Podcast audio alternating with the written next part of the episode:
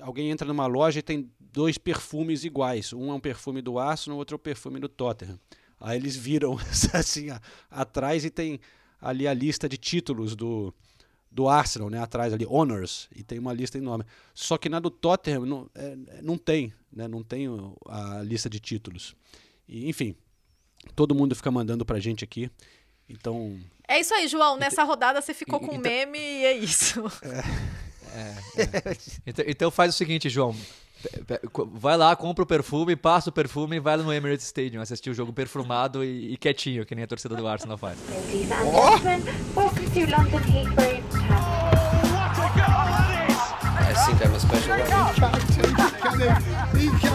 Correspondentes Premier. That would be very nice.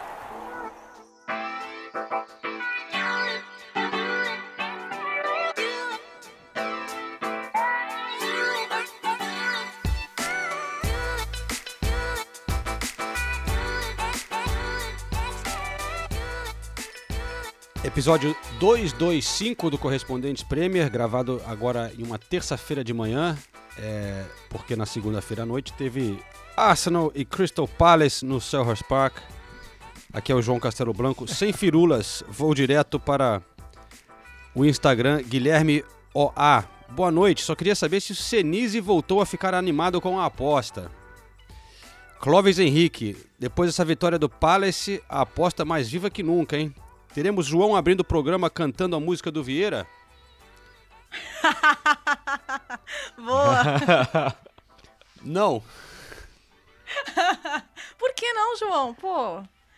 Ídolo, ídolo do, dos Gunners, pô. Não respeita a história do clube? Fico feliz por ele. Nathalie, direto de Manchester. Eu também. Tudo certo? Tudo certo. Por aqui. É... Tô aqui para fazer City Atlético de Madrid pela Champions League e para para apreciar esse momento importante da aposta, que eu acho que essa aposta vai render até o final, hein? Inclusive, estava até falando com o João agora antes da gravação, que o North London Derby foi é, marcado para o final de maio, só para que a aposta renda até lá, entendeu? É. Ou não. Renato Do jeito que as coisas andam, eu acho que vai, vamos chegar lá com o Tottenham já oito pontos na frente do Arsenal e vai, vai ficar sem graça. Renato Senise já veio com traje para provocar aqui, para quem não tem acesso à imagem, um casaco ali do, do, com o símbolo do Tottenham. Discreto. Mas. mas, mas, mas Provocar já... ninguém. Eu, eu, eu, estaria provocando se eu estivesse usando alguma coisa do Crystal Palace. Não é o caso. Eu estou usando. Acho que se tivesse, estaria usando, né? Eu, eu tenho. Ah, é? Aham. Uhum. tem nada. Não, mas tá bom. A Premier League tá, tá muito legal porque a gente tá nessa reta final, né? Faltando que oito, nove jogos e a briga pelo título continua mostrando que vai até o fim, né? Manchester City e Liverpool ganhando nessa rodada. É, e aí, na briga pelo top 4, um, uma rodada quase perfeita para o Tottenham, né? Porque o Manchester United empatou com o Leicester, o Arsenal perdeu, o Chelsea perdeu para o Brentford, né? Então, quem diria? A gente. Tudo muda muito rápido, né? Parecia que estava tranquilo para o Arsenal, mas bem que vocês ficaram avisando aqui, olha, olha, olha a tabela, né? E a tabela do Tottenham continua mais, mais suave do que a do Arsenal. E jogam os dois nesse jogo que a Nathalie citou, na casa do Tottenham, é, em maio. E agora o Arsenal é, tá Estão empatados em pontos, né? Mas o Arsenal tem um jogo a mais. Uh, um jogo a menos ainda. Mas, mas embololou. Agora, embolou. complicou, complicou. É... Mas o que, que aconteceu contra o Palace, gente? Bom, primeiro, para defender um pouquinho o Arsenal, né? É, tava faltando, os dois laterais estavam ausentes, né? Tierney, uma lesão que vai fazer uma diferença grande, porque o Nuno Tavares entrou muito mal, o Tierney machucou o joelho, não sabe quanto tempo vai ficar fora, pode ser bastante tempo, vai fazer falta para o Arsenal.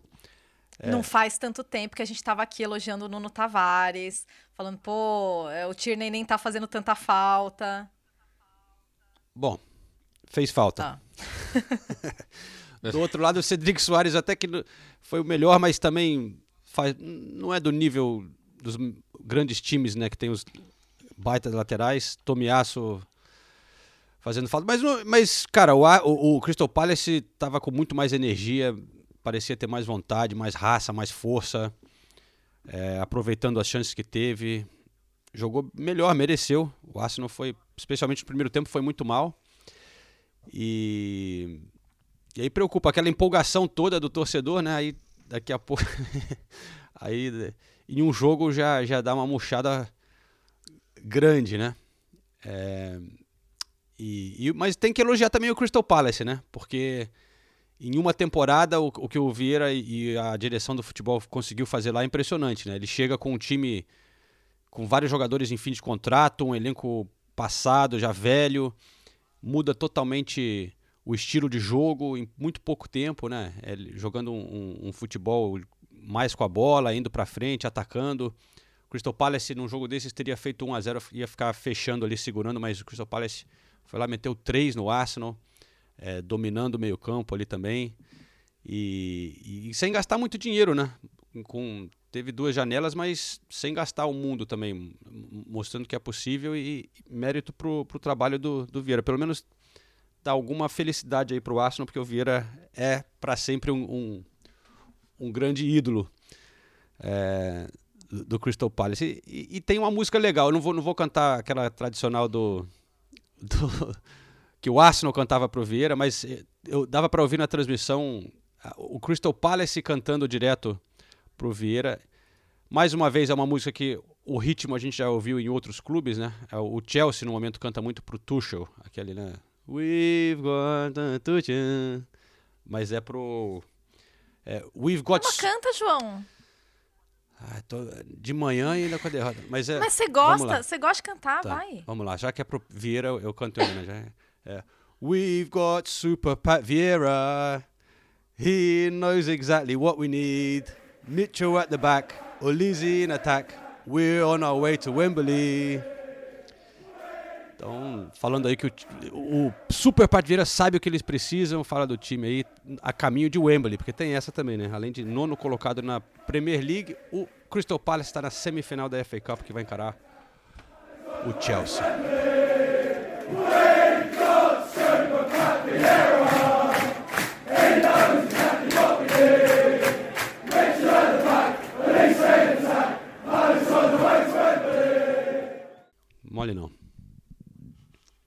Chupa. Essa é a sua análise tá, Não, tá- vamos- falar. Do, do que aconteceu.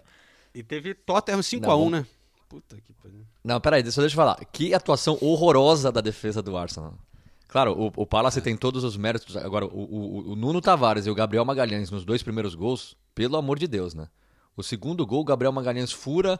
É, é uma jogada que não é nem contra-ataque, é uma bola longa. O Gabriel Magalhães fura e, e o- e o Nuno Tavares parecia uma criança de 5 anos sem saber como se posi- posicionar. Deu espaço pro Jordan Ayew. Jordan Ayew que, não faz, que tem dois gols só na temporada. O Jordan Ayew é um cara que, assim, eu não sei nem como ele continua no Crystal Palace, que já são três temporadas sem fazer gol, sem dar assistência. Isso mostra que o Crystal Palace também tinha os seus desfalques, né? E mesmo assim conseguiu dominar. O, o Crystal Palace dominou completamente a partida. Eu concordo com o João, os laterais fazem muita falta pro Arsenal, principalmente o Tierney. O Tierney faz muita falta, ainda mais quando o Nuno Tavares entra jogando desse jeito. O Cedric Soares faz a função dele ali. Agora, a gente também não pode elogiar quando jogam bem e, e deixar passar quando fazem uma péssima partida. A partida do Odegaard foi horrorosa também. Errando passes, Foi. quando, quando, quando, no momento desse, no momento importante da temporada, é, é- o que o Conte falou depois do jogo do Tottenham é mais pura verdade. Agora são oito finais, e pro Arsenal também, são finais.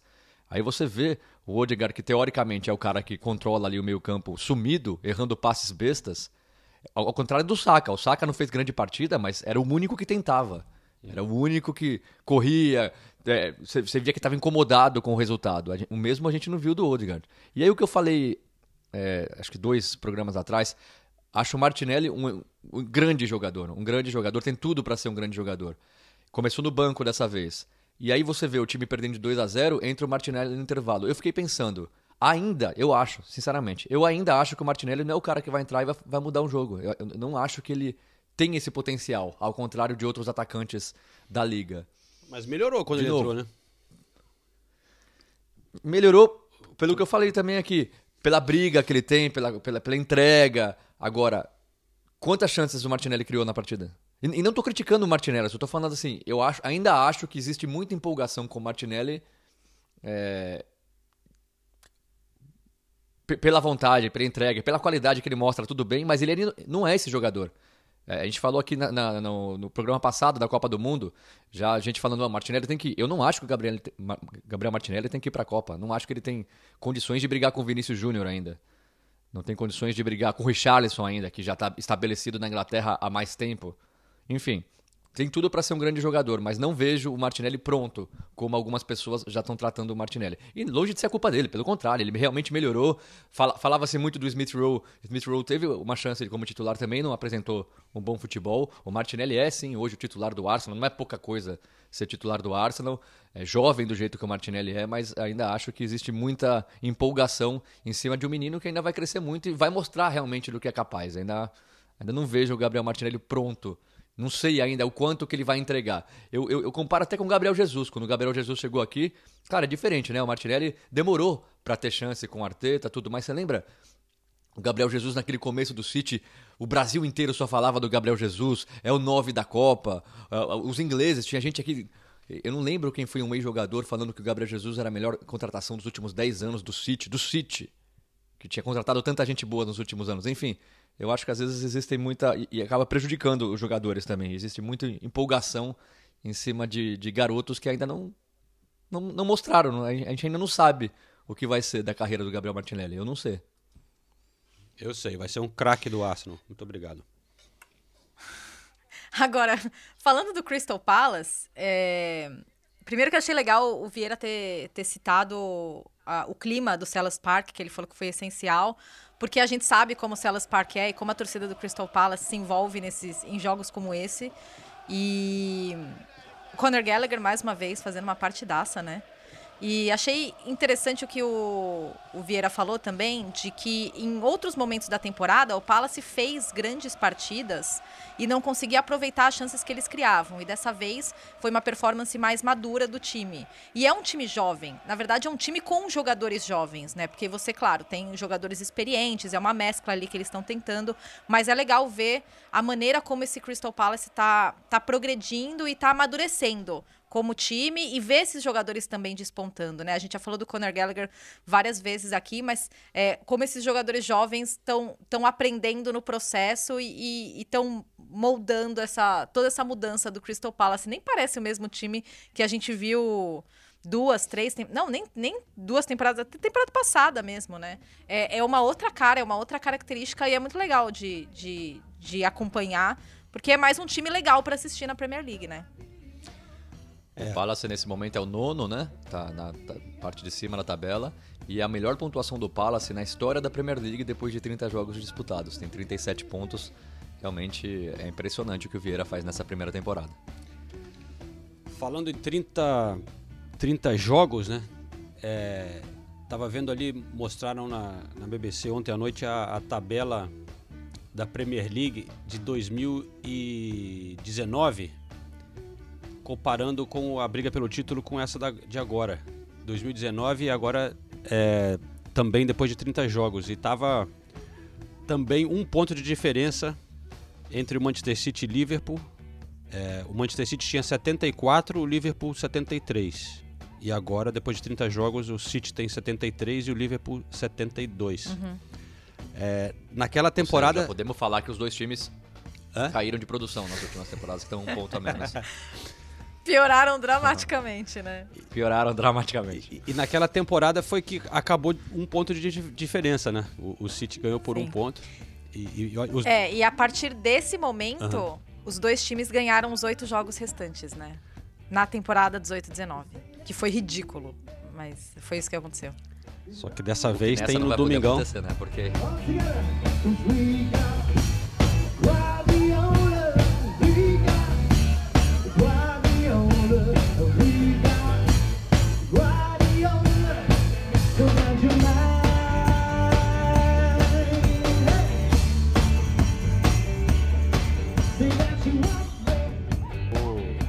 pequeno jogo de City e Liverpool. Estaremos juntos, eu e Nathalie Gedra, lá em Manchester, hein, Nathalie? Ai, meu Deus. Já tô ansiosa, sério. Eu já, eu já, já, já fico ansiosa com todo o City e Liverpool, mas esse, pô. Esse. Esse é o jogo mais. Ah, esse é o. Esse é o jogo mais importante da temporada, óbvio. Mas em termos de. de, de grandeza do duelo. O que, que, tá, que, que você tá balançando a cabeça, Renato? O jogo mais Não, importante não da é, temporada é é o- North London Derby a três rodadas do fim. É. É, claro, claro. Com certeza. Acho que não existe discussão. O segundo jogo mais importante da temporada, então, o City Liverpool desse fim de semana. Talvez seja o City Liverpool. É porque a gente teve muitos City Liverpools importantes, né, nos últimos anos. Mas não sei se seria o mais importante, porque a gente teve duelos de Champions League, a gente teve. Mas eu acho que pela, pela. A gente não teve um duelo que os dois estivessem tão próximos na tabela, num, é, tão tarde, né? Na, faltando só oito rodadas. Porque eu lembro que o, o duelo que eles estavam muito próximos foi 18? É. que foi aquele em janeiro, que foi a bola do Stones. E daí o. e ali eles estavam muito próximos, mas era janeiro ainda. Né? E agora não, agora a gente já tá em abril e faltando faltando oito rodadas para acabar o campeonato, então é, é, tem, um, tem um outro Eu- eu acho que tem significado, né? vai crescendo também, né? A rivalidade e, e a- agora, depois de tudo que tem acontecido com os dois dominando o futebol inglês nos últimos anos, aí a gente vai tendo a sensação que tá vivendo algo histórico com esses dois times, né? A- O nível que eles estão mostrando é, e aí vai crescendo. Cada ano, se os dois se encaram disputando o título, vai ser maior do que o outro, porque por tudo que vem acontecendo. A, a rivalidade vai crescendo e, e a gente não sabe quanto tempo também terá Klopp e Guardiola, né? Será que É, teoricamente só mais uma temporada, né? Porque Guardiola só tem mais, um, mais uma temporada e não, não se falou de renovação. Eu ficaria bem surpresa se ele renovasse, sinceramente. Porque ele já, já são se- já, ele já vai pra sétima, né? Mas tem uma estatística que, que, que agrada ao torcedor do City, que é que o Liverpool ganhou só um dos últimos 10 jogos no Etihad. Tá? Isso são números, estou apenas trazendo fatos. Mas também tem um, um outro fator, tem outro fator, que é o Etihad não é exatamente um caldeirão, né? Então, não sei o quanto também vai fazer diferença. é, Mas nesse jogo de- deve dar uma essa- crescida, né? Esse fator. Nesses jogos assim. Ah, eu, lem eu lembro o jogo da Champions League, foi um- uma atmosfera muito legal. Muito, muito legal mesmo. E eu lembro de outros jogos decisivos, eu lembro daquele jogo contra o United, que também foi muito legal, muito barulho. É, Mas o City tá numa semana muito. Os os dois times estão numa sequência muito muito difícil, mas o City um pouco mais, porque o, o adversário da Champions League é mais difícil, né? O Atlético de Madrid e o Liverpool vai pegar o Benfica. Mas o City tem o Atlético de Madrid hoje, na, no fim de semana o, o Liverpool, aí depois vai para Madrid para fazer o jogo da volta e aí pega o, o Liverpool de novo na semifinal da FA Cup. Então é uma, é uma sequência é, considerável aí. E ontem eu estava na entrevista coletiva do Guardiola para prévia né, do, do Atlético de Madrid, o, o Renato vai gostar muito dessa, dessa parte. Porque o, o Guardiola, na primeira resposta, ele já falou: não, eu tenho que ir, me preparar and overthink the match. Ele já lançou, tipo, eu tenho que pensar demais no jogo. E daí um, um repórter foi lá e pescou o que ele, o que ele falou. Ele falou: ah, você disse que você vai overthink the match? É, porque, né, overthink é um, tipo, pensar demais. É é, de repente nem a, a expressão é a melhor tradução, mas é que mas é o mais próximo, né? É. E a principal crítica em relação ao Guardiola é, nesses jogos grandes, final de Inventar, Champions né? League, outros momentos grandes. É, que ele, que ele vem com ideias mirabolantes e tudo. E, e daí um outro repórter foi lá, pescou e falou: Ah, então você disse que você vai overthink this match?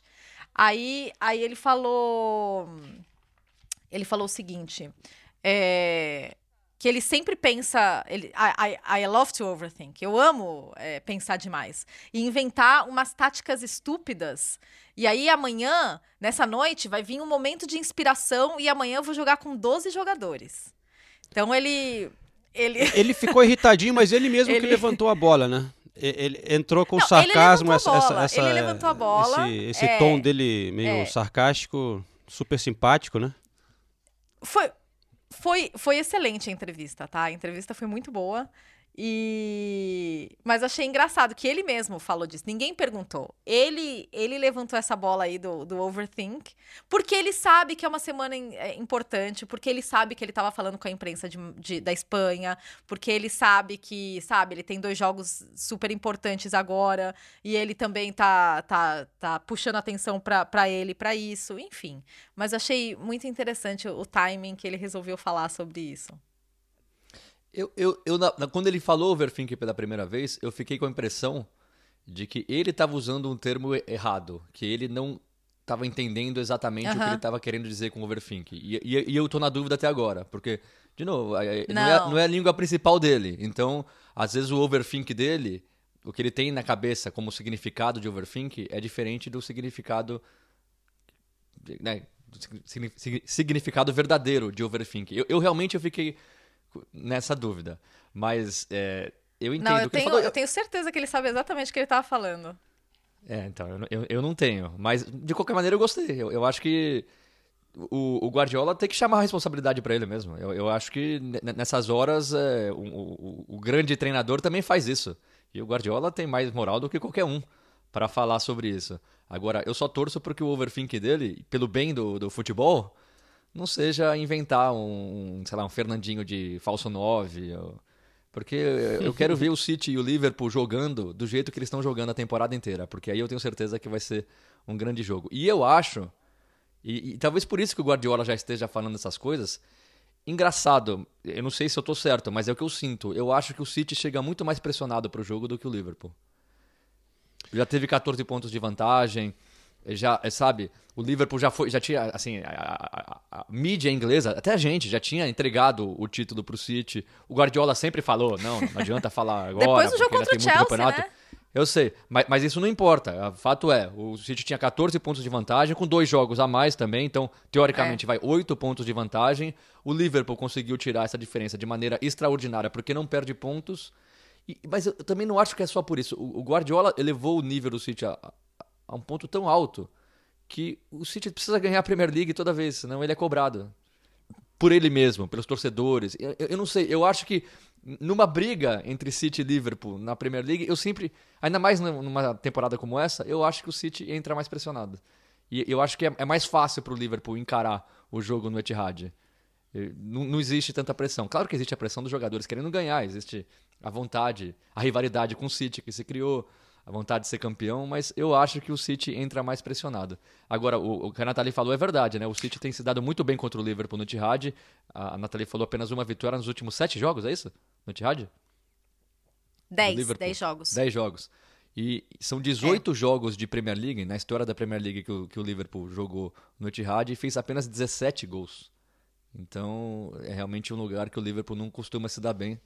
E toda vez que precisou ir lá, tirando na Champions League, né? Toda vez que precisou ir lá, mesmo nessas últimas temporadas, que foram sempre jogos importantes, o Liverpool não consegue, não consegue ganhar. Você queria falar alguma coisa, Nathalie? Não, Porque- sim, porque eu tava no jogo do Liverpool e até queria Aham. passar um pouquinho por- por- pelo Liverpool e pelo City, né? Porque o City jogou com o Burley às três horas daqui, do horário da Inglaterra, e o Liverpool abriu a rodada contra o Watford meio de meia. E se o Liverpool ganhasse, ia passar o, o, o City pela primeira vez desde dezembro, o City ia perder a liderança da Premier League. Só que isso durou muito pouco, né? Acabou o jogo, torcida do Liverpool cantando, é, a Liverpool top of the league, ah, vamos ganhar a liga e não temos dinheiro, e, sabe? Aquele clima de festa mesmo em Anfield. Aí a gente tá ali, fizemos o, o pós-jogo e estamos acompanhando lá o, o, o jogo contra o Burnley, né? O City jogando contra o Burnley. Cinco minutos de jogo, eles já, já abriram o placar e daí já, já, já mudou essa, essa situação. Mas é porque o City fez mais um jogo extremamente seguro contra o Burnley. O Watford complicou muito mais a vida do Liverpool do que o Burnley complicou a vida do City, né? É, O, o Gabriel Jesus, inclusive, colocou uma bola na trave e depois o, o rebote ele, ele acabou, acabou isolando. Mas é, a gente imaginava que o Burnley fosse dificultar um pouco mais, principalmente por ser no Turf Moor, né? É, mas isso não aconteceu. Antes, a gente teve Liverpool e Watford, que não foi, nossa senhora, que jogo bom, nossa, que atuação do Liverpool. Mas foi uma atuação é, suficiente. No, no final do segundo tempo, eles ainda é, tiveram um pênalti marcado que o Fabinho converteu. E o Roy Hodgson não gostou, porque porque ele falou: é, nenhum jogador do Liverpool reclamou do pênalti e, e eles acabaram levando. Ah, mas aí também, né? Mas aí você vê o replay e realmente foi pênalti. Não, não, não tem o, o, o muito o que discutir. Mas não foi uma atuação do Liverpool é, com muita folga. É, o Liverpool criou mais oportunidades, mas o Thiago jogou demais. Nossa, eu fiquei impressionada. Depois, quando acabou o primeiro tempo, era, a gente conversando no intervalo, a gente só falava dele. Falou, nossa, ele achava cada passe, porque o Watford estava jogando com, com, com umas linhas muito, muito fechadas. E o, e o Thiago conseguia quebrar essas linhas com, com uma visão de, de, de, posicionamento dos jogadores que, que realmente foi impressionante. É, o Liverpool chega a 10 vitórias seguidas na Premier League, que é um negócio absurdo, principalmente levando em consideração que estamos na reta final. E o Liverpool continua vencendo. E depois do jogo eu falei com o Fabinho. Eu, particularmente, não estou pensando muito nisso, assim, de, de, ser líder. Eu estou pensando, assim, de preparar para o próximo jogo, porque essa sequência que nós temos agora é, vai ser bem, bem importante, bem dura.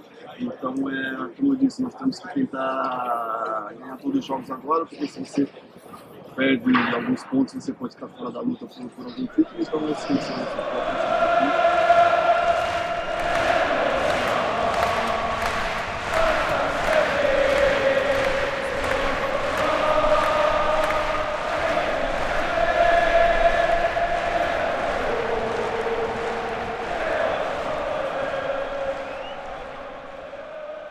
Fábio Tavares, então, falando.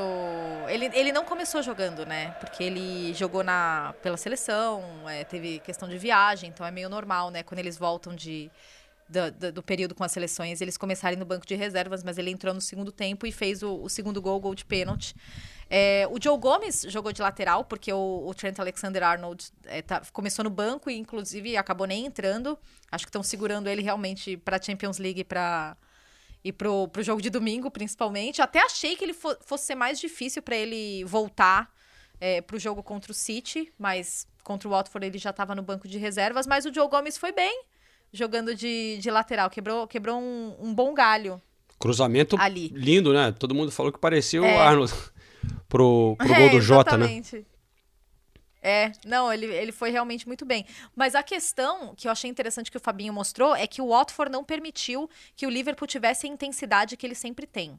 E realmente é verdade. Foi um jogo com um ritmo diferente. Não foi um jogo tão legal. Geralmente é muito legal assistir o Liverpool, né? E esse não foi um jogo tão legal. E o Watford teve uma ótima oportunidade, teve duas grandes chances e uma delas com o João Pedro. E depois eu conversei com o João Pedro e até quando eu falei ah, sobre, sobre grandes chances, ele fez, já fez uma cara assim.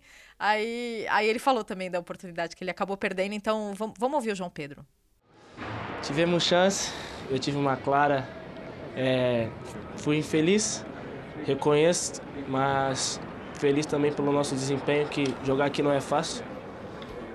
Agora a gente tem que continuar e pontuar o máximo possível.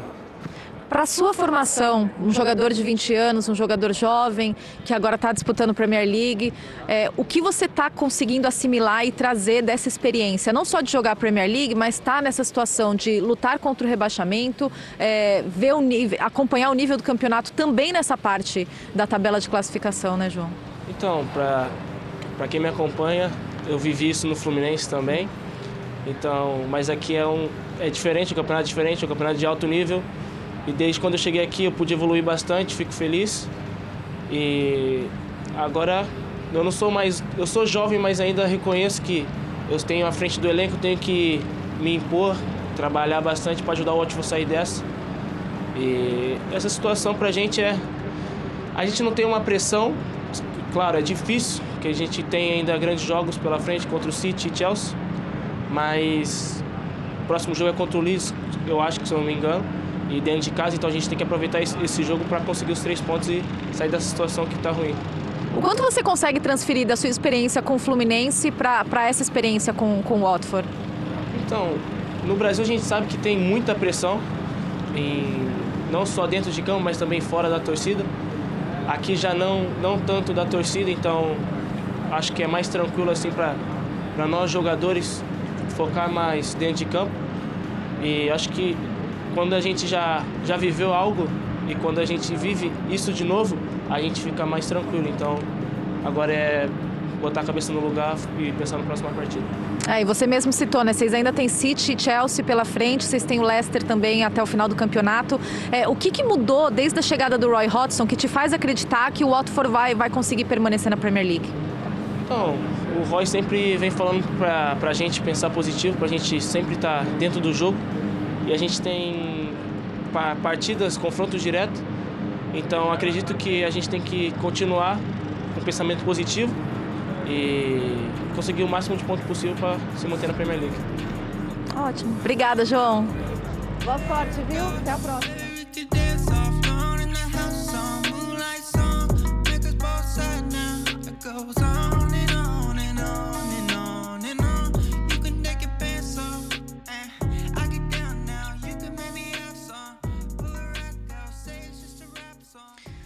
E o Watford continua aí, né? lutando contra o rebaixamento. Tinham até vindo de uma vitória importante contra o Southampton, mas contra, contra o Liverpool não deu para o Watford. É, como você falou, Nathalie, o, o, o, Liverpool teve bem muito mais dificuldade do que o City nessa rodada, né? E não que também ir pro Turf Moor é mais aquela coisa que a gente sempre falava, né? Há anos a gente fica falando, ah, ir lá pro Turf Moor é difícil pra caramba, mas o Burnley realmente tá é verdade. Tá que, parece que ele acabou, desistiu, né? Vai cair, tá, tá muito mal. Mas até por isso, quando o Senise falou que ele vê mais pressão para o Manchester City né, nesse jogo, é, eu até entendo, mas pelo que eu vi nesses últimos jogos, assim, o, eu vejo o City chegando muito confiante também. O, o, é um elenco que já passou por isso muitas vezes, né?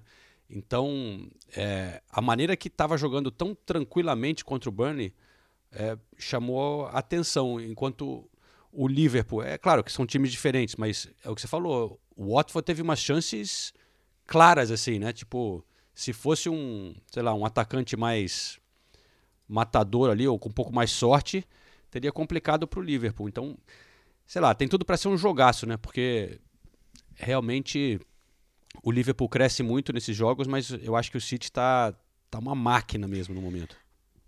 Mas eu tenho uma pergunta para vocês. Que tipo de hum. jogo vocês imaginam? Porque a gente já teve City e Liverpool de todos os jeitos. A gente já teve 0 a 0 truncado, a gente já teve jogo com expulsão e goleada, a gente já teve é, jogo com muitas chances e poucos gols, jogo dos dois times se, se lançando, a gente já teve 4 a 3 a gente já teve 2 a 1 é, a gente já teve 0 a 0 Que tipo de jogo? Porque tem muito, tem muito em em, jogo. É muito difícil saber, né, cara? Né? Mas eu acho que pelo tamanho, pelo que tem em jogo, às vezes você fica com a sensação de que talvez seja mais fechado, né? Porque ninguém quer perder, mas não é o estilo desses times, né? Mas é, às vezes pelo, pelo que tem em jogo acaba entrando um pouco mais de cautela, mas é, eu realmente não consigo imaginar, não que um vai ficar defendendo, né? Mas é, pode não ser tão arriscado quanto num, num, numa outra época. O que, que você acha, Senise? É, eu também acho muito difícil prever como vai ser. Eu, eu acho que no primeiro momento nenhum dos dois times vai se lançar pro ataque. O Liverpool, mesmo teoricamente precisando vencer, né, para tirar esse ponto de diferença, é a grande chance do Liverpool de tirar esse ponto de diferença. Mas não vejo o Liverpool indo para cima do City, assim como também não vejo o City indo para cima do Liverpool. Não quer dizer que vai ser um jogo chato, até porque a qualquer momento uma bola resolve, né? E aí, aí o outro time vai ter que correr atrás.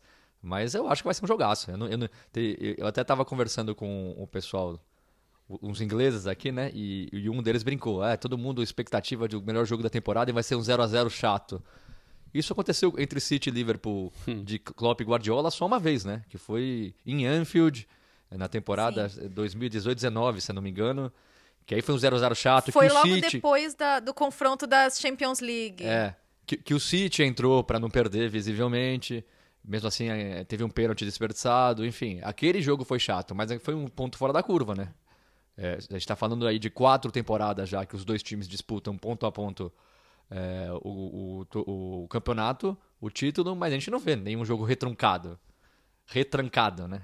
A gente não veria ninguém implantando retranca. Então eu não acho que vai acontecer. Acho que sim, no começo, principalmente, os dois times vão estar mais cautelosos e entendam que isso aconteça. Agora, algumas coisas.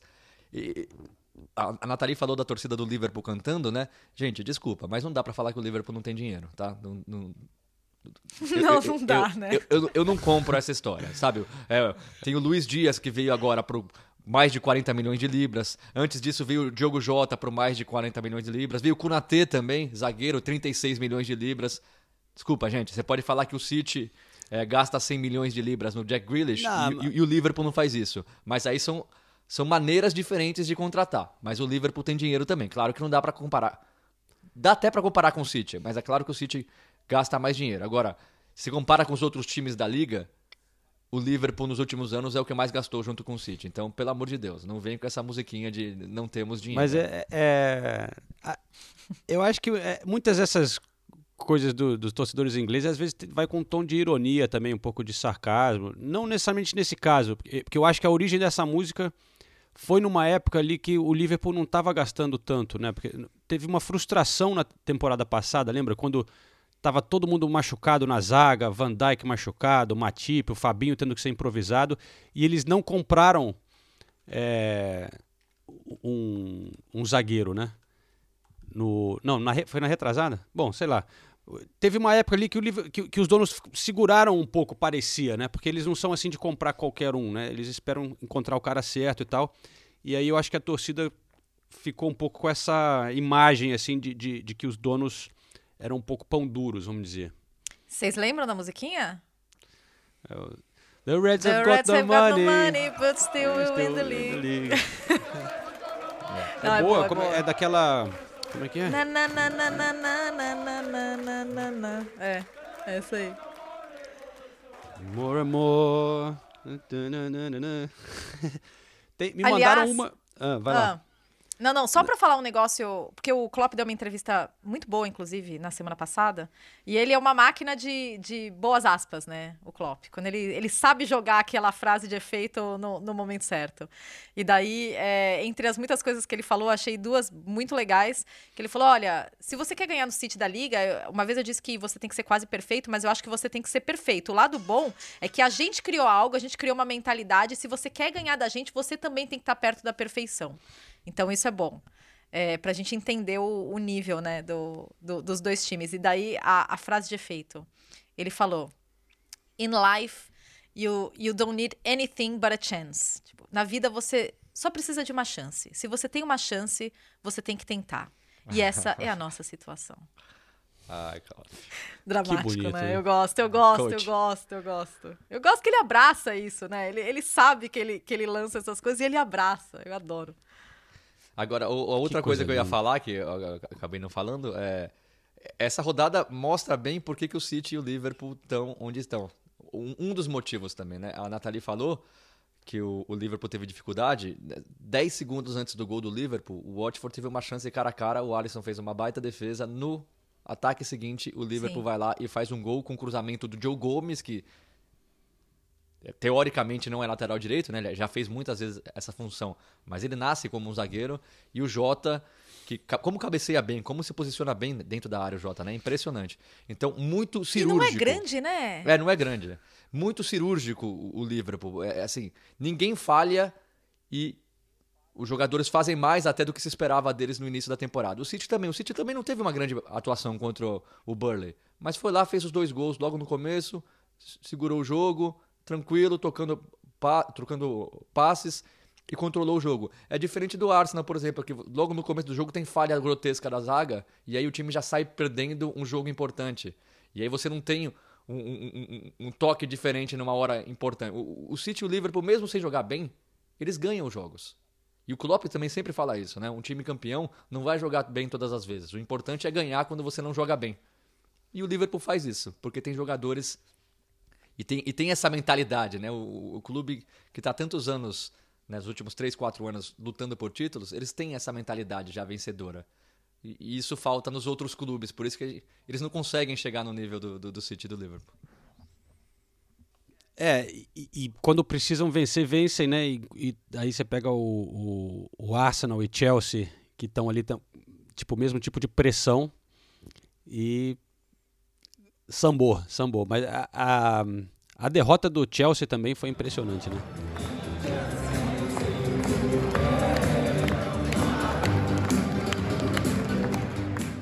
Chelsea 1, Brentford 4 em Stamford Bridge, hein? É, de considerado virada. de virada, considerado um dos maiores resultados da história do Brentford, né? Tinha vencido o Arsenal por 3 a 0 no primeiro jogo da, da temporada que foi emocionante quando subiu no estádio, em casa, mas fora de casa contra o Chelsea. Uma goleada assim realmente é, foi impressionante. E, e no episódio passado que a gente estava falando sobre as contratações da temporada, né? Eu acho que a gente tem que colocar o Eriksen aí na, nessa história. Por toda a história, mas também porque ele, desde que ele chegou, o Brentford tinha, melhorou muito, né? Tinha dado uma caída e, e ele vem jogando muito bem também, né? Não, realmente, o Eriksen sempre seria uma boa história, mas eu acho que é, o que muita gente não, não imaginava é que depois de tudo que ele passou, tudo que ele viveu, ele teria a segurança de chegar é, e apresentar e, e- levantar o Brentford desse jeito, porque, gente, ele quase morreu. Ele, ele não, ele foi embora da Inter de Milão. A gente não sabia se ele ia conseguir, se, se algum clube ia aceitar o Eriksen é, dentro dessas novas circunstâncias. E, e eu fico imaginando o que deve ser estar na cabeça do Eriksen quando ele tá jogando. Porque ele falou, uma vez ele deu uma entrevista que eu achei muito muito interessante, que ele falou, acho que para os outros foi muito mais assustador, porque todo mundo tava vendo o que eu o que eu tava o que estava acontecendo comigo, né? É, então eu, eu tava. Eu, eu sei tudo que eu passei, mas as pessoas viram. Então, existe um receio em torno dele. Existia um receio, um medo muito grande das pessoas em torno dele. E aí, como que você não se deixa contaminar por esse medo de todo mundo de que você vai ter uma, uma outra parada cardíaca jogando futebol? Entendeu? E, e não só ele, ele não, não se deixa contagiar por isso, como ele. Cara, ele vai ser a melhor transferência de graça do final da, da temporada. Porque ele vai estar disponível. Ele tem contrato até o final da temporada com o Brentford. E, e o clube que conseguir contratar o Eriksen de, de novo, pô, vai se dar muito bem. Muito bem. Tem muita gente que fala do Tottenham, né? Porque, claro, ele tem jogou lá há muito tempo e tal. E, e que. Você acha, Senise, que. Liga pro seria uma boa? Levi, Renato. Aí a gente teria que também primeiro perguntar pro Conte, né? Porque os dois estiveram juntos na Inter de Milão e no início o Conte É. não utilizava o Eriksen de jeito nenhum. Ah. Era banco o tempo todo. Aí no final o Eriksen passou a ser utilizado na maioria dos jogos, mas nunca virou aquele titular absoluto. Então eu não sei se o, o, o Conte gostaria de ter o Eriksen no time. Realmente não, não- eu, eu fico na dúvida, porque uma das justificativas do Conte na época para não utilizar tanto o Eriksen é que às vezes faltava a intensidade do futebol inglês, futebol italiano pro Eriksen. O futebol inglês é intenso também, então eu não sei como é que o Conte iria ver isso. E o que o João falou é verdade. Está sendo considerado por muitos o maior resultado da história do Brentford. Ganhar do atual campeão da Champions League, fora de casa, de virada da maneira que foi, muitos torcedores falando, é o maior resultado da história. E, e talvez seja mesmo. E, e pela maneira como foi também, né? É, o, o primeiro. A gente não pode dizer que o Chelsea jogou melhor, que o Chelsea perdeu oportunidades. Não. Foi um jogo pau a pau ali até, até o, o Brentford virar, e depois disso o Brentford controlou totalmente a partida. Então, a maneira como, como, como foi a partida realmente é, é para entrar para a história. Eu fico imaginando os torcedores do Brentford que estavam lá em Stamford Bridge, co- como eles voltam felizes, co- como eles vão contar essa história é, pro resto das vidas dele o dia que o Brentford ganhou de virada do atual campeão da Champions E League. voltam ali Pra pertinho, pertinho, né? é. Porque é, é um, é um derby local ali.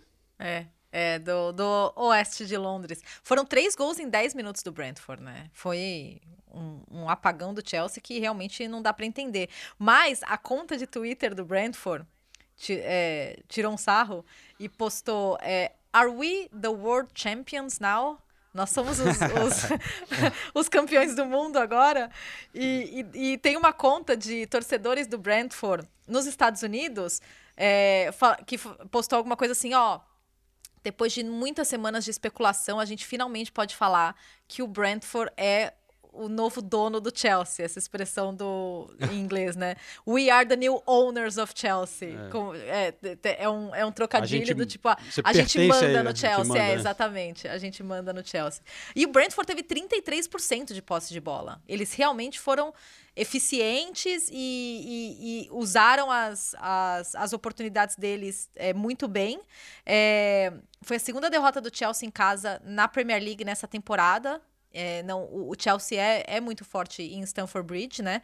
É, aí eu fiquei, aí da perspectiva do, do, do Chelsea, o, o Tuchel, óbvio, falou sobre a questão do, do time não ter defendido bem. É, obviamente não, não- não defendemos bem é, os lances do, do- de gol.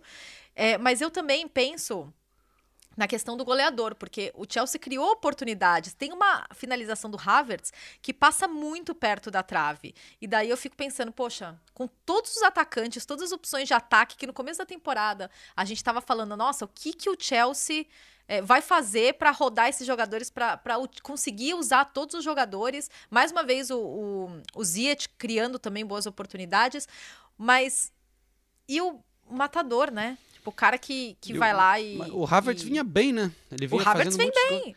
Eu Sim, tinha. ele vem bem. Eu ti- nessa rodada, antes dessa rodada, eu tirei o Jota do meu time do Fantasy e botei o Havertz. Me dei mal. Jota. Porque o, o Liverpool você não sabe quem vai escalar no ataque, né? Tá rodando. Porque tem o Luiz Dias, Mané, Salah, Firmino. E o Havertz vinha bem, mas me dei mal. Agora, eu, tô, eu- tô curioso pra ver como vai ser esse final de temporada do Chelsea, porque até agora o Tuchel conseguiu blindar bem o time, né, de tudo que tá acontecendo fora de campo. É, e aí você começa a ter resultados ruins, esse resultado é muito impactante, né? 4 a 1 em casa é muito impactante. Agora a próxima, a próxima rodada é fora contra o Southampton. Então eu, eu, eu quero ver como é que o Chelsea vai se portar até Que o é final chato, da temporada. É, é chato. Teoricamente o Chelsea tá com a terceira posição ali bem encaminhada, mas na Premier League é assim, você perde dois jogos, três jogos seguidos, você já entra no bolo de novo. E- então eu, eu quero ver como é que vai ser a postura do time é, até o final da temporada. E vocês falaram de matador, tudo. Eu acho que tem algumas coisas que já não tem como negar, né? Não tem como negar que o Timo Werner não vai ser o jogador do Chelsea, assim. Já, já, já, já- a gente já pode, com todas as letras, dizer que é uma contratação que não deu certo e vamos esperar para ver o que vai acontecer com ele, porque não tem, não tem como, né? Ele, ele não, ele, ele tem oportunidades de vez em quando e não aproveita. Então, quando a gente fala do Chelsea, um time que quer lutar com Liverpool e City, precisa ter jogadores com nível de Liverpool e City. E hoje não dá para falar que o Timo Werner está no mesmo nível do Jota, por exemplo, ou do Mané, ou do Salah. E, e olha que, pelo menos dizem que, que o Liverpool tentou levar o Werner na época, né? Tava na, não, não tinha essa que Sim. o Liverpool tava querendo também. T- Tinha quase fechado com, com Gente, com o, Werner. é, o Werner tava arrebentando. Ele foi, foi artilheiro da Bundesliga. Ele, ele tava arrebentando no Leipzig. É, era, era um tiro certo, era pra ser um tiro certo. Eu realmente até agora não entendo o que, que aconteceu com o Werner, porque ele jogava muito na Alemanha. Muito. É, senhor Werner. Eu, eu achava que ele jogava bem quando entrava pelo Chelsea. Só faltava começar a marcar, mas agora ele, ele tem. Ele quase não joga, na verdade, né? Tem poucas chances, assim. Ele. Não, e, e- e falando sobre esse fim de temporada do, do Chelsea, né, que o Renato levantou, eu acho que também a, a Champions League vai ter um impacto muito grande, né? Porque quando você enfrenta o Real Madrid nas quartas de final, se você elimina o Real Madrid, aí é, é um, é um outro gás. Se você toma uma surra do Real Madrid, né? Ou se você consegue ser competitivo com o Real Madrid, são várias situações que podem acontecer, né? Então, eu, tô, eu acho que vai ter um, um- impacto muito, muito grande esse- esses confrontos do. Porque eles não vão brigar mais pelo título da Premier League. É, eles tá- sabem disso. Estão vivos na, na semifinal da FA Cup, jogam com o Palace. E, e agora tem. E agora quartas de final da, da Champions. Então eu quero ver que, que, qual o Chelsea que a gente vai ver contra, contra o É, Real Madrid. Ainda pode ser uma grande temporada, né? Terceiro na, na, na Premier League. Tem Champions, tem FA Sim. Cup. Se ganhar uma, sei lá, FA Cup, mais classificar para Champions. É, mas realmente, não- o Tuchel, o, o Senise falou, vinha lidando muito bem com a situação. O Chelsea tinha vencido todos os jogos no último mês, né? Desde que deu essa confusão com os donos e tal. Mas não vinha jogando tão bem, né? Eu lembro de um ou dois jogos, eu estava lá contra o Newcastle, por exemplo, te- teve uns dois, pelo menos dois jogos que o Chelsea, cara, conseguiu um gol no finalzinho ali, suado, é, não estava fluindo muito bem, né? E mas nessa foi um pouco atípico porque a defesa foi muito mal. Thiago Silva, né? Não parecia que estava tava bem até criticaram ele um pouco aqui e a, e a mulher dele depois fez deu um chilique na- na- nas redes sociais falando que que os caras têm que ter mais respeito os comentaristas ingleses porque ele tem 37 anos, voltou de seleção, olha tudo que ele já fez, não sei o quê. É, foi, foi engraçado. Chutando o balde ali, a, a Belly. Belly Silva. Mas vamos ver. O, o Manchester United, que também tá, continua, hein, gente? Meu Deus. Que fase. Um a um Nossa. contra o Leicester, mas sem jogar, continua sem, Não, sem não foi bom. um jogo, não né? foi bom. Não a foi gente bom. tem falado aí de Brentford, é, a gente vê Brentford, Crystal Palace, times com menos, muito menos recurso, né? Mas jogando, os caras jogam bola, né? Tem, você vê jogadas trabalhadas, funciona, é, sei lá, uma energia, uma organização. Aí você vê o jogo do Manchester United, aquela coisa, é, não tá legal, cara. Não, os jogadores não é difícil falar essa coisa, não mostra vontade, né? Mas você vê pelo o, o jeito deles se portarem em campo, reclamando. é, não tá dando certo essa, essa experiência aí com o Rangnick, né? É, a grande discussão agora é em torno do Rashford, né? É, mais uma vez. E muita gente é, falando que, na verdade, o, o tempo do Rashford no United acabou. Que ele deveria ir para outro clube, que- porque existiriam muitos clubes interessados em ter o Rashford, interessados no futebol do Rashford, que no United ele não vai mais conseguir evoluir. Porque, mais uma vez, o Rashford não começou jogando contra o Leicester e quando ele entrou ele não foi bem. E, E, não tinha re- Cavani nem Ronaldo, né? É, exatamente. Assim, o Ronaldo, Ronaldo tava, tava doente, né? Illness. E não jogou. Mas nessa segunda-feira tem o Monday Night Football, né? Que é o, o programa da Sky Sports para É o pré e o pós-jogo da, da Sky Sports para para os jogos de segunda-feira. E ele sempre tem um convidado grande, né? E dessa vez o convidado foi o Wayne Rooney. E ah, falou, obviamente, muito do, do Manchester United. Inclusive, até só um parênteses, teve um momento muito engraçado, porque eles colocaram uma foto. O Rooney agora tá no Hall of Fame, no, no Hall da Fama da Premier League. E eles botaram a foto do Rooney com o troféuzinho e o Carragher que tava no estúdio, né? O Jamie Carragher. E daí ele virou pro, pro Rooney e falou: Mas foi isso hoje? Foi, foi hoje que você recebeu a, a sua nomeação do- no Hall da Fama? Aí o Rooney falou assim. Aí ele falou, não, não foi. Por quê? Ele falou, porque você tá usando o mesmo terno, cara. Aí ele falou, não, mas é porque eu engordei um pouco, é o único terno que tá cabendo. Eu achei, eu achei muito engraçado. Mas aí ele entrou, claro, a discussão do momento, que é Ten Hag ou Pochettino, né? É, e daí ele... O, o time Pochettino ganhou mais um voto. O, o Wayne Rooney falou que ele iria com, com o Pochettino, porque o Pochettino já conhece a liga. É, e que se tivesse que escolher entre os dois, seria esse o, o fator. É, mas que tem que dar tempo para o Pochettino e para qualquer treinador pro Manchester, do Manchester United e que o United não pode fazer uma escolha errada mais uma vez, que dessa vez eles têm que acertar e ponto. Só essa questão do Rashford, eu acho que pô, talvez ele acabe ficando por conta dessa indefinição do técnico, né? Porque tá, não tá tendo oportunidade agora, mas va- vai mudar tudo de novo é, na próxima temporada. Então, mas é, tem que acertar, mas não é fácil acertar assim, né? Ah, é- é- O- a gente já vem falando faz tempo, né? Dá pra falar que todas as escolhas do United foram erradas desde que saiu o, o, o Ferguson? Eu não sei se dá pra falar. Parece que não tem escolha certa pro United. Esse que é o problema. Você coloca a mão no fogo que se o Pochettino for pro United vai ser a escolha certa? Se o Ten Hag for pro United vai ser a escolha certa? Teoricamente são boas escolhas, mas aí seis meses depois acontece o que vem acontecendo com todos os outros treinadores e a gente vai ficar aqui discutindo, ah, foi a escolha certa? Eu não sei. Eu acho que o- a- a- até caiu um pouquinho no, no lugar comum, mas eu acho que o problema do United não é o treinador. O problema do United é desde 2005, quando foi comprado pelos Glazers, que perdeu a alma de um clube que tinha muita alma. E, e, e você vê um, um, clube que não consegue recuperar essa alma, não importa o treinador, não importa o técnico, não importa o jogador. Quer mais jogador com alma que o Cristiano Ronaldo? Mais profissional, que gosta do United? Ele também não consegue mudar a realidade do clube. Ele não consegue mudar. E, e se tem um cara com envergadura moral para mudar o United, seria o Cristiano Ronaldo. Ele não consegue trazer isso de volta. É, é essa coisa estranha o tempo todo. É, é, são, é um time que às vezes joga bem, parece sem vontade, mas há quanto tempo a gente está falando disso? Há quanto tempo? E com todo mundo que passa pelo United. O Bruno Fernandes, que chegou, trouxe essa vontade.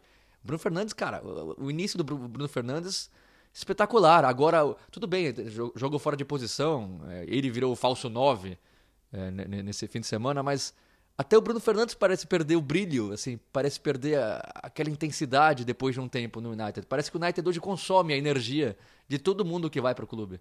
E aí não tem como você não dizer que isso é culpa lá de cima, isso vem de cima para baixo e não acho que nem o Ten Hag nem o Pochettino tem força para lutar contra essa energia ruim que existe no United. Então eu, eu acho muito difícil. Eu, eu para mim, realmente, a solução para o United seria começar do zero. Os Glazers vender o United, um clube realmente voltar a ter a alma que tinha antes, e, e aí talvez funcione, porque não dá para falar que falta qualidade. A gente também já vem falando disso há muito tempo, né? Não dá para falar que falta qualidade no United, não dá para falar que o United só teve treinador ruim desde que o Ferguson saiu, longe disso. Só que nada dá certo. Não dá para falar que o United só precisa de duas janelas de transferências boas para acertar o time, porque não, porque a gente tem ouvido isso há algum tempo e o United já teve boas janelas, inclusive a última foi excelente. É, a gente falava a isso última, duas a penúltima, né? A, a gente verão. falava isso duas temporadas atrás. Essas duas janelas boas aconteceram. Uhum. Tá aí, ó. olha o time do é. United. Olha o time do United, mas não dá certo. E aí agora vão culpar o Rangnick e vão trazer o Pochettino. Aí com o Pochettino não vai dar certo também. É, é, o United, para mim, é, é, o, é, o, exemplo perfeito de que quando a estrutura tá errada lá no topo, é muito difícil você cons conseguir mudar cobrando de quem tá na parte de baixo da, da hierarquia. Eu vejo o Ten Hag mais como uma aposta do que o, o Pochettino. Só um pouco isso que o Rooney falou, a experiência que ele tem na Premier League, mas vendo o trabalho que ele fez, o que ele criou no Southampton, o que ele criou no Tottenham, é, realmente criando um espírito de equipe, um, um estilo de jogo muito bem feito. Ele está rodado agora. Tem PSG, tem jogo grande, tá certo? Você pode debater o, o, resultado no PSG. Mas eu fico na dúvida se o quanto o Ten Hag, eu sei que ele é bom, mas o quanto que ele também se beneficia da estrutura do Ajax, que é um clube muito bem estruturado, que tem tudo ali, né? Enquanto o Pochettino já, já rodou, já trabalhou em, em, em situações diferentes. O Ten Hag tem muito menos disso, né? Vai chegar lá, você não. Você precisa ter um, um, uma personalidade muito forte e conseguir criar isso do nada, que você nem está falando. Mas, ô João, para mim, eu já é tenho eu até o discurso. Tem... Só, só, eu, eu, não, eu já fala, tenho, fala. Eu já tenho até o discurso que vai ser é, usado se o Pochettino for para o United e seis meses depois é, o, o Pogba estiver descontente, o, o, Cristiano Ronaldo se estiver no United ainda estiver descontente, vão falar, tá vendo? No PSG o Pochettino já provou que no, é, foi o único o, o, PSG é o único trabalho da, da carreira do Pochettino como treinador em que ele está lidando com estrelas, com caras realmente, né? Neymar, Mbappé e, e, e Messi. Não, não, tem mais, não tem mais estrela do que isso no futebol. E realmente não deu certo. Apesar do PSG ter apresentado um futebol maravilhoso no último fim de semana, é um time que não ganhou a Champions League, perdeu Copas francesas que não pode perder. Enfim, o discurso já está pronto. O Pochettino mostrou que não consegue lidar com estrelas. Por, por que, que o United trouxe? Tá vendo? Mais uma, mais uma escolha errada. Aí vão falar, a próxima escolha tem que ser certa. Se o Ten Hag for pro Ajax, for, for pro United, e seis meses depois o United tiver mal, vão falar, tá vendo? Trouxe um cara que não conhece a liga, que jogava na, no Ajax, que é uma realidade completamente diferente do é. United, é. foi uma escolha errada. Então, sabe, é o que eu tô falando. Parece que não existe escolha certa pro United. Para mim é, não existe. É, é, é, engraçado. Hoje, se você pergunta para mim qual seria o cara perfeito pro United, eu não sei porquê, mas para mim seria o Tuchel, por exemplo. É um cara que, assim, eu, eu acho que o United hoje, o Pochettino é um cara que joga, gosta do futebol mais bonito, futebol mais intenso, um futebol mais aberto, que corre riscos. Não era isso que o United era com o Ferguson. E, e o United vem falando há anos e anos que quer um cara no estilo Ferguson. Eu acho que o Tuchel é um cara mais seguro. O- o- Os times do Tuchel são times mais seguros, são times mais sólidos, que não correm tantos riscos. E pro United, que tem jogadores muito bons, mas que não são tão é, intensos fisicamente, o Bruno Fernandes não é um cara com, com explosão física, não é um cara que vai voltar é, correndo 15 km por hora todo jogo para marcar. Não é a cara- característica dele. Eu não vejo o United, um clube com as características do Pochettino. Eu não vejo os jogadores do United com as características que o Pochettino procura no time dele. Talvez dê certo. Não estou falando que vai dar errado, porque o Pochettino é sim um grande treinador. E o United tem sim um grande clube, um, gra- um grande time.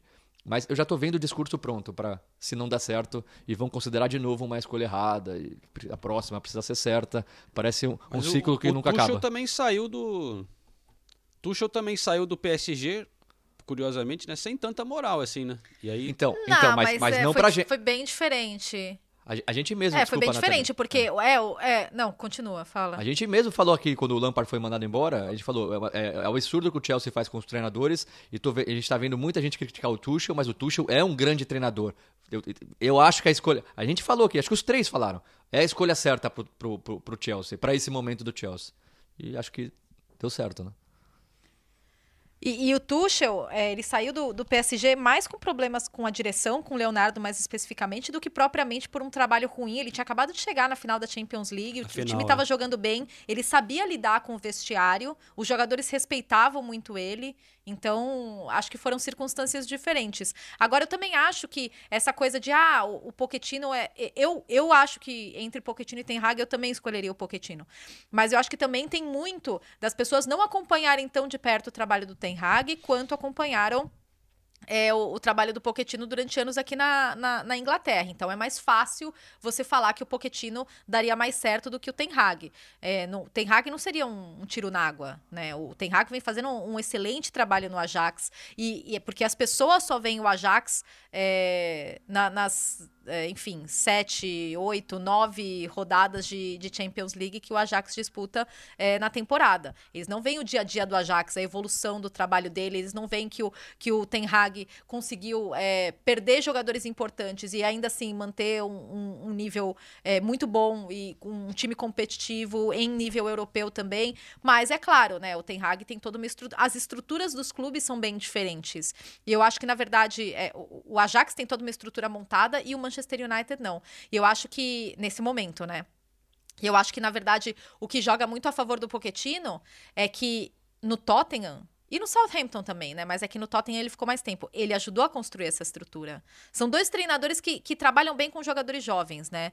Mas o, o Pochettino, ele foi, foi peça essencial é, no momento de entender é, o que o Tottenham precisava, de conseguir é, criar soluções com, com poucos recursos, muitas vezes, porque o Tottenham não estava mais contratando, e porque ele ajudou a construir uma estrutura que, quando o Tottenham chegou na final da Champions League, por mais que muita gente falasse, ah, nossa, o Tottenham chegou cedo demais na, na final da Champions League, né? Por isso que é, não conseguiu é, competir como, como poderia ter competido, ter competido na final. Mas ele conseguiu criar uma estrutura no sentido, a gente entendia o projeto Tottenham. Hoje a gente não entende o projeto Manchester United. O projeto Tottenham era muito claro. E isso era muito graças ao Pochettino e ao trabalho que ele fazia junto com, com todo o clube. Com a comissão técnica dele, com a direção. Ele tinha uma, uma relação muito próxima com o Levi. Então, isso eu acho que sim. Isso sim joga muito a favor do Pochettino. É, só rapidinho dizer que o, foi empate com o Leicester. O Leicester teve chance de vencer o jogo. Legal ver o Leicester voltar a jogar bem, porque tem um, um- time legal de assistir, né? E, e sofreu muito com lesões. Voltou o Fofaná depois de muito tempo machucado. Tava, voltou o Johnny Evans. É, o Madison é legal quando ele tá jogando bem, os lançamentos, gol de falta. É, Harvey Barnes voltando a jogar bem. É, eu gosto desse time do Leicester. Iheanacho, quando entra, entra bem também. E, e de- tinha dado uma caída essa temporada, mas, mas ainda tem um, um time muito bom. Eu, eu- eu gostaria de ver o, o Brandon Rodgers poder continuar e, e dar um pouco de sequência a esse trabalho, né? E você falou do a relação do Pochettino com o Levi, Nathalie. Eu tava lá no Tottenham, né? E Ah, a gente vai falar do melhor time da rodada? U- Uma hora depois a gente vai falar do único time da, da, da, da- da disputa Segurado. pela vaga na Champions League que ganhou na rodada. Ma- Mas o que eu ia falar é que do lado de fora tinha um protesto lá do- dos torcedores, mais uma vez, pedindo a saída do, do Levi e o Enik, né, que é o, são os, os donos. É, a torcida enxerga que eles. Não, não toda a torcida, né? Mas eles acham que eles seguram um pouco o, o investimento, mesmo com contratação do Conte, com o estádio. é, eles acham que falta ambição, assim, de, de querer pensar mais no lucro do que em títulos. É, então é interessante também ver isso, né? Porque quando você chega lá, você vê aquele, aquele estádio, você vê o, o time, você não imagina que a torcida estaria tão insatisfeita. E especialmente agora, né? Porque o, o Conte dando uma ajeitada no time, as contratações que fizeram na, na época não foram, não chamaram tanta atenção, né? Não foram tão bombásticas, mas a gente vem falando aqui toda semana. O Kulusevski, o Bentancur já viraram titulares no time, encaixaram bem, cada semana crescendo mais, né? E, e pô, o, o Tottenham contra o Newcastle foi impressionante, realmente, porque o Newcastle vinha jogando bem, né? É, então, o primeiro tempo foi equilibrado, acho que acabou 1 a 1 O Newcastle saiu na frente, mas o segundo tempo foi mais uma vez, mais um show do Harry Kane, ali de, de falso 9, né? E E o sonzinho, né? Sonzinho, claro, fazendo dele. Emerson Royal também jogou de titular e fez um gol. Eu vou botar aqui o Emerson Royal, que é muito figura, botar as entrevistas aqui do jogo e aí a gente volta pro Senise comentar também. Pô, belo jogo, né, cara? Você volta ao time titular, é, goleada, ainda faz o seu golzinho, tá de bom tamanho. Pô, tá de bom tamanho. É, tô muito feliz com o jogo de hoje, né? É, venho trabalhando esses dias. É, esse tempo que eu tive fora, vim trabalhando bastante para para me ter de novo a minha, a minha oportunidade de jogar e, e hoje eu fiz, né, no meu ponto de vista, um, um grande jogo e fui abençoado aí com o gol. É uma batalha boa que tá com o Tottenham, né? Agora passa o Arsenal é, por saldo de gols, mas essa briga pelo quarto lugar tá, tá, tá complicada. É, a gente sabe da qualidade do time deles, a gente sabe que eles também vieram de uma. pegaram uma sequência muito boa de vitórias. É, a gente teve um momento de oscilação durante o campeonato, mas agora, como o treinador vem falando, agora a gente é um time muito forte, um time muito consistente. E essa sequência de jogos pra gente, né, de vitórias, está sendo muito importante. E a gente vai, vai tomar esse lugar aí do jeito que for. Pra você, como é que tá essa disputa por vaga no time, cara? Porque na última convocação da seleção, imagino que isso seja uma coisa que preocupa você em ano de Copa do Mundo. Quando você não tá jogando tanto aqui, talvez não te ajude, né? Não, é como, como eu citei antes, eu venho trabalhando, venho fazendo meu trabalho. É, é, por colocar ou não, isso daí é uma decisão do, do, do treinador, mas a minha parte eu sempre tenho que fazer. É, entendi o momento do, do meu companheiro de, de equipe, mas como eu falei, eu vou trabalhar porque eu quero buscar essa vaga e essa vaga tem que ser minha e eu vou, vou seguir trabalhando forte em cima dela.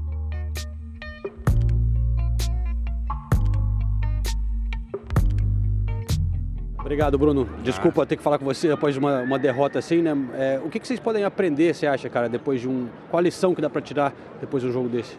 Olha, a gente sabia que ia ser um jogo difícil, né? Começamos ganhando, que fica mais triste ainda a derrota de hoje. É, a gente não fez uma um bom jogo, literalmente, não foi um dos nossos melhores jogos, com certeza um dos piores. Mas a lição que a gente tira é que não pode dar esses mole, né, cara? Começou ganhando a partida, é, não controlamos a bola, não tivemos quase nada de, de porcentagem de posse de bola. É, sofremos demais com a posição do Kane no falso 9, estava quase todo o tempo sozinho. É um grande jogador e quando você deixa um grande jogador sozinho, ele criou quase todas as oportunidades. É, mas nosso, nosso campeonato, desde quando eu cheguei aqui, falei, vai ser nos próximos três jogos. Temos três jogos em casa para ganhar e se livrar desse, desse rebaixamento. Dá pra ver que o Ed Howe é- é um técnico que eventualmente quer ter mais a bola, quer atacar mais, mas ele disse que ainda talvez não tenha todas as peças para poder fazer exatamente como ele quer.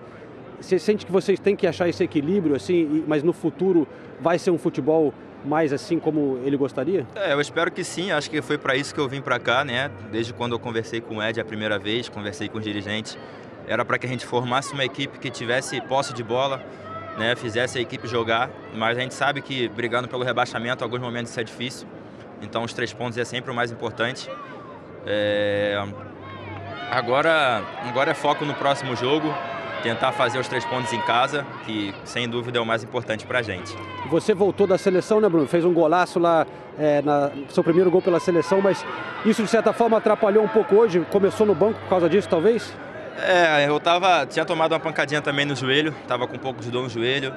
A viagem também, o fuso horário é complicado, eu cheguei já quase sexta-feira, então eu treinei um dia, eu acho, treinei só um dia. É... Não, treinei dois dias, consegui treinar dois dias, mas já sabia que não ia conseguir jogar os 90 minutos. Questão da altitude, ter jogado os 90 minutos, uma viagem longa. Mas fiquei feliz de, de ter entrado em campo, que poder, que, quis ajudar mais, não deu. Né? Foi um péssimo dia pra gente, um dia pra esquecer. Agora é focar no próximo jogo. Mas valeu a pena. Na seleção você tirou bom proveito, né, cara? Você volta feliz dessa participação dessa data FIFA que você podendo jogar 90 minutos, como você disse, fazer um gol também. É, foi muito importante para mim essa data FIFA, né? Nos, nos últimos três jogos, dei três assistências, fiz um gol, então foi muito importante para mim. É, quero muito para a Copa do Mundo, estou brigando pelo meu espaço. Creio que, que cada vez mais fazendo meu trabalho aqui e fazendo meu trabalho lá, tenho mais chance de estar na, na Copa do Mundo. Valeu, boa sorte. Valeu, irmão. Vamos lá, eu quero uma análise profissional dessa, dessa atuação do Tottenham, hein? Atuação de campeão, né? Uma análise Tá- tá- ponderada. Tá, tá aí a análise profissional que você queria ou não? Não, agora, agora, não, agora sério. É realmente, se você comparar o Tottenham do início da temporada, do primeiro jogo ali. Não, o primeiro jogo não, que foi contra o Manchester City e ganhou. Então não dá nem pra falar do primeiro jogo, mas daquelas primeiras rodadas, mesmo ganhando, lembra? O Tottenham ganhou as três primeiras rodadas, mas jogando mal.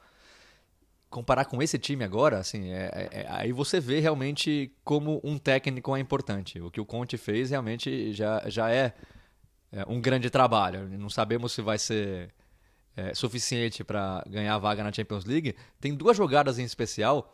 É, uma que o Som acaba perdendo um gol quando estava 4 a 1 já. O- o- o Tottenham recupera a bola lá atrás e a troca de passes rápida e a mov- movimentação, o Harry Kane vindo para, aliás, é um lançamento absurdo do Harry Kane ne- nesse lance.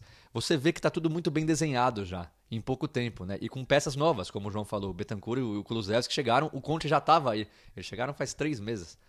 Como o Conte conseguiu desenhar esse time certinho. A gente já sabe, a gente já vê o Doherty jogando hoje na, na ala esquerda e fazendo gol.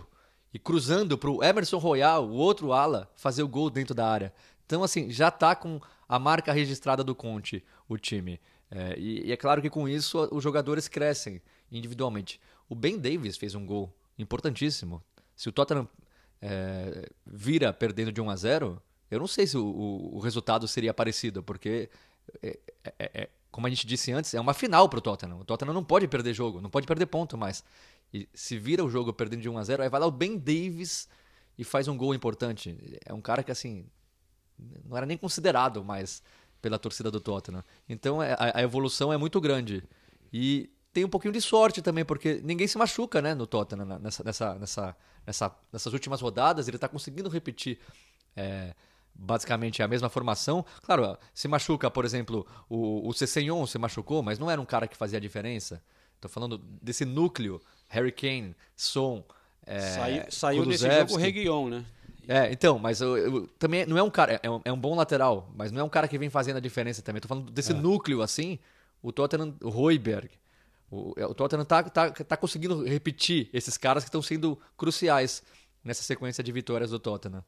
É, e o Kulusevski é impre- impressionante, tem até uma estatística, eu não, eu não anotei aqui, mas o Kulusevski, desde que chegou, faz alguns jogos, ele sozinho já tem mais gols e assistências do que o Indombele e o Lo Celso juntos, na passagem inteira deles pelo Tottenham. É, claro, o, o, o Kulusevski é atacante, né? O Ndombele e o Lo Celso são meias, mas mostra assim, que realmente é, é, a- a transferen- as transferências do Tottenham, apesar de eu ter criticado, e não vou mentir aqui, eu, eu achei que o Kulusevski e o Bittencourt não eram jogadores que iam fazer a diferença no time, e estão fazendo, mas realmente mostra que é, deu certo, que foram escolhas corretas. E aí eu também não sei o quanto disso é mérito do Conte, mas me parece que é muito mérito dele mesmo. E é outra coisa que a gente vem falando há muito tempo: o técnico moderno, o técnico atual, precisa ser certeiro nas contratações. Precisa falar, eu quero esse jogador, esse jogador vai entrar no meu time e vai fazer a diferença. E essas primeiras do Tottenham, mesmo sendo contratações que não foram bombásticas, mas essas primeiras deram muito certo, né? Então, eu acho que é muito na conta do Conte também. Mas, mas, volta também aquela questão da estrutura, que às vezes a gente critica o Manchester United, né? De ter um, um sistema ali. O Tottenham, de repente, merece mérito, de, colocou lá o, o Paratici, né? O diretor esportivo da Juventus, que já tinha relação com o Conte, ajudou a trazer esses jogadores, né? Porque ele foi essencial também nessas contratações, junto com o Conte. Então tem um sistema ali que, né, para fazer a coisa funcionar, é, até com talvez investimento limitado, conseguiram ir bem, né? E só sobre o Kulusevski, uma coisa que impressiona, que eu não tinha nem me tocado, como ele é jovem, né? Porque ele é, não parece, né? Ele é, ele é, forte, grande, assim, não tem uma cara de moleque, né? O Ginger from Sweden, como é 21 anos, cara. 21 anos, é novo ainda, né? Para chegar assim com essa... encaixar tão rápido, realmente impressiona e pô, pega um, um, pode ser uma contratação 25 milhões, eu acho que foi, né? Porra. Não, o Tottenham ainda, tem, ainda não comprou, né? O Tottenham tem até tem opção, tem tem opção, opção de, de, compra, compra é, que se não me engano vai ser 35 eu não tenho certeza dos valores agora mas acho que é 35 milhões de libras daqui uma temporada daqui um ano mas o Tottenham já pode exercer a, a, opção de compra agora no final da temporada e pagar um pouquinho menos eu acho que isso vai acabar acontecendo né eu acho que é isso. É, eu acho que se, se exercer agora, pode pagar 25 milhões, que vai ser, porra. Pro, pro mercado aqui inglês é muito barato, né? Mas. Olha, pessoal, vamos lá, hein? Cinco minutinhos aqui para encerrar o nossa, nosso podcast. Temos mais alguns jogos para passar aí. Eu queria destacar o Ward Prowse mais uma vez. Mais um golaço de falta. Agora só o Beckham na frente dele em gols de falta na Premier League na história. Ele tem 13, eu acho, o Beckham 18, hein? É, foi Southampton 1, Leeds 1, foi isso? Acho que foi 1 a 1. É. Leeds está melhorando também, né? É, deu uma boa respirada. Deu uma boa respirada. Agora, é, é a gente está falando do grande jogo né, do fim de semana, e não tem como não falar, né? Do, do, do City e Liverpool. Tem um jogo importantíssimo também, que é Burnley e Everton, né? Se o Burnley ganha do Everton, o Everton tá oficialmente com a corda no pescoço. E aí eu quero ver o final da temporada do Everton. É, rapaz, o Everton perdeu para o West Ham nessa rodada, 2 a 1 em, em Londres. E realmente, se o Burnley ganhar, cara, e eu não sei, eu acho que para o Everton, não sei, é, é, é, complicado ficar nessa situação porque eles não estão acostumados, né, os jogadores, a ter que ficar com essa pressão de rebaixamento. O Burnley, né, todo ano, te, tá vivendo essa, né? Eu acho que isso pesa um pouco pro, a favor do Burnley nessa briga, vocês não acham? Não, é verdade, o fator psicológico. E ainda o peso do, de ter um cara como Lampard, né, que, pô, não, não trouxeram ninguém aí, né, pro... pro apesar do, do Lampard não ser um treinador experiente, ele é uma marca, né? Ele é uma marca do futebol inglês. Então, tá meio desesperadora a situação do Everton. Quando, quando acabou o jogo, eu falei, gente, o Everton vai cair que, que tá acontecendo, né? Teve que um jogador impensável. expulso. Foi, foi é, a terceira. Nossa, é... o Michael Keane foi expulso. E o Michael Keane tá sendo tão criticado pelos torcedores. É uma atuação pior que a outra. Olha, tá, realmente, o Everton é, tá uma calamidade. Tá tudo dando errado. Tudo, tudo. Todos os jogadores, tudo dando errado. Foi três jogos seguidos com jogador expulso, o, o Everton. É, diz muito sobre o quanto, como, como eles estão lidando ou não lidando bem com, com, com o que está acontecendo, né? Com a pressão do que está acontecendo. E, Vai ser com emoção. E a semana de uma... Champions... Ah, não. Não, pode ir lá, pode falar, Natália. Não, eu falei, eu, eu ia sair do Everton, se você for falar do Everton. Eu, eu também. Fala, então. Não, eu ia falar que é a semana de Champions League, mas eu também estou muito ansioso para ver o West Ham e Lyon na Europa League. O London Stadium de novo Opa. vai estar tá maravilhoso. De novo, o clima vai estar tá muito legal do London Stadium. Eu torço realmente pro, pro, pro West Ham ser campeão da Europa League. Acho que seria uma história in, incrível dessa temporada. O trabalho é bom, o time é bom. Uh, e, e, finalmente o, o, torcedor se sentindo em casa no London Stadium, né? Com, com noites lindas de, de, de futebol europeu, então eu estou ansioso para ver na quinta-feira como é que vai ser West Ham e Show Lyon. de luzes. É. Se passar, pode ter um é West Ham Barcelona, né? É, exato. Sensacional. Que seria espetacular também, né? Então é isso, né, companheiros? Temos, temos uma semana aí de Champions e aí no fim de semana esse jogaço City-Liverpool. Ai, meu Deus.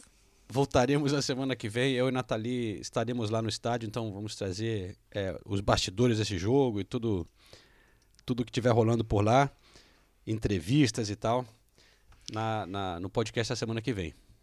É, eu acho que ficou, cobrimos bem, né? Falamos do- da briga pelo título e falamos bastante do futuro campeão, que aparentemente é o Tottenham, né? Pelo, pelo nível de empolgação. Não, não, não falamos bastante do Tottenham. Torcedores do Tottenham, por favor, reclamem nas redes sociais do Correspondentes Premier. Fala, pô, o Tottenham ganhou de 5x1 e vocês falaram só 5 minutos do Tottenham. Eu tô com vocês, eu apoiarei vocês nessa reclamação. eu tô com vocês. Eu tô no podcast, mas eu tô com vocês. Você tem direito de falar. Eu não vou ficar chamando aqui no início do. né? Mesmo eu tendo lá. Não, mas é, o, o- é, é fato que é, essa briga vai ser muito boa. E muita gente mandou recado me zoando, muita gente falando da nossa aposta, que temos aqui, eu e, eu e o Senise, para ver quem vai ficar na, no top 4, valendo essa pints aqui. Tô muito empolgada, viu? Sério. Eu- E, e Agora, tem uma é- é- outra que. Eu, eu acho que a Nathalie já pode perder a esperança de, de, de, de ela ganhar ah, a aposta, é. né? Não, Porque ficou, ficou pequeno acho- pra mim. Tá é, ficando eu acho pequeno. que tá, tá entre Tottenham e Arsenal A mesmo. né? Natalia que não ia ficar nenhum dos dois, né? É. Ia dar É. vinho para ela. Mas tem- eh, vale mencionar aqui, aproveitando para dar uma moralzinha pro Arsenal, porque tem um meme, sei lá, uma- um vídeo ali que não. Mas, é, ficam mandando, mas eu juro, eu acho que foi. Já recebi umas 50 vezes aqui no Correspondentes Premier, no meu também, o pessoal manda como recado. Que é uma imagem que fica rodando de, de- alguém entra numa loja e tem dois perfumes iguais. Um é um perfume do Arsenal, outro é o perfume do Tottenham. Aí eles viram assim a- atrás e tem ali a lista de títulos do, do Arsenal, né? Atrás ali, Honors, e tem uma lista enorme. Só que na do Tottenham não, é, não tem, né? Não tem a lista de títulos. E, enfim, todo mundo fica mandando pra gente aqui. É isso aí, Então, João. Nessa rodada você ficou com meme e é então- isso.